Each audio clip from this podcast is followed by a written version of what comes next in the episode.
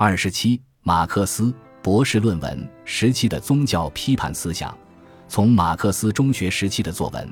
我们可以看到，当时的马克思是一名虔诚的基督教信徒。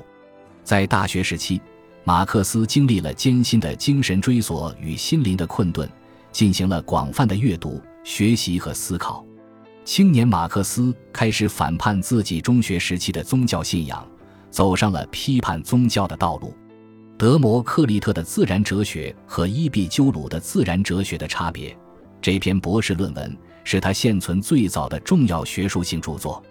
学术界不少学者认为，马克思之所以研究伊壁鸠鲁哲学，原因之一就是他要阐明这一哲学的无神论思想，指出哲学与宗教的截然对立，公开宣布自己的无神论原则。马克思最主要的目的是为了批判宗教。伊壁鸠鲁强调原子偏斜的重要意义。因为他将原子的偏斜视为自由意志的表现，此时马克思的思想属于青年黑格尔派，他强调自我意识，主张用自我意识取代一切神，反对一切贬低人的宗教，这是走向独立研究哲学、批判宗教的马克思关注伊壁鸠鲁的主要原因。要研究马克思宗教批判思想及其形成过程，就不能不研究马克思的博士论文。